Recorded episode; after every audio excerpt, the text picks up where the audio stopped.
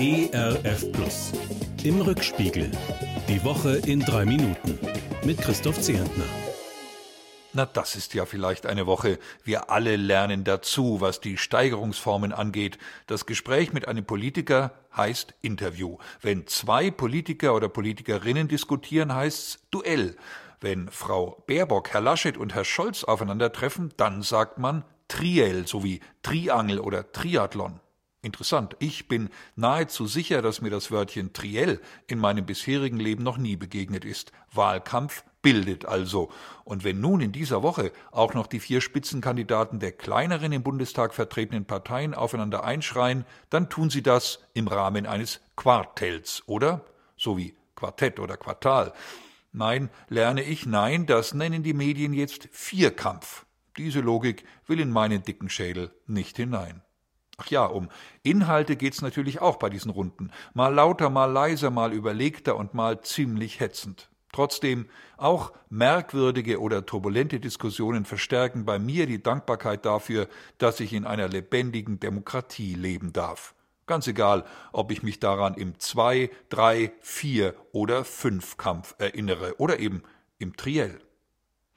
Absolut undemokratisch, ja menschenverachtend ist das, was gerade einige Wahlplakate fordern. Hängt die Grünen steht da allen Ernstes, ausgedacht, aufgeklebt von einer rechtsextremen Partei. Unsäglich. Dass die Aufforderung zum Mord angeblich doppeldeutig gemeint sein soll, sich durch eine Unterzeile erklärt, überzeugt mich nicht. In Bayern kassiert die Polizei die Plakate ein, in Sachsen aber dürfen sie nach Gerichtsbeschlüssen weiter eingesetzt werden. Ein Rechtsstaat ohne Biss, darüber kann ich nur den Kopf schütteln.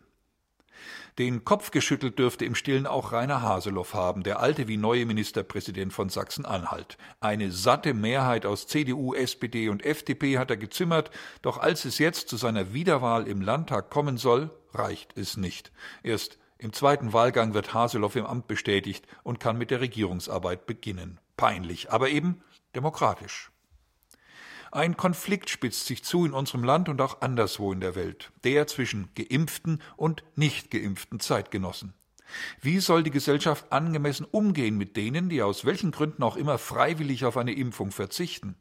Die Auseinandersetzung um diese Frage, der Streit über 2G oder 3G, wird stellenweise in eine Heftigkeit geführt, die mich erschreckt. Fassungslos verfolge ich, wie manche sich selbst als Christen bezeichnete Zeitgenossen über andere herfallen, die nicht ihre Sicht der Dinge teilen. Könnten wir denn nicht mal versuchen, einander ernst zu nehmen, ohne uns schon vom ersten Satz an zu verurteilen? Könnten wir nicht gemeinsam nach einem Weg suchen, der verschiedene Positionen zulässt, aber immer das Wohl der Gesellschaft als oberste Priorität verfolgt? Selbst die kampfbereite Eisenbahnergewerkschaft GDL einigt sich ja nun endlich mit der Deutschen Bahn. Jetzt fließt mehr Geld, jetzt fließen gleich zwei Corona-Prämien und jetzt fließt dann hoffentlich auch zuverlässig und fahrplangemäß der Zugverkehr im Land.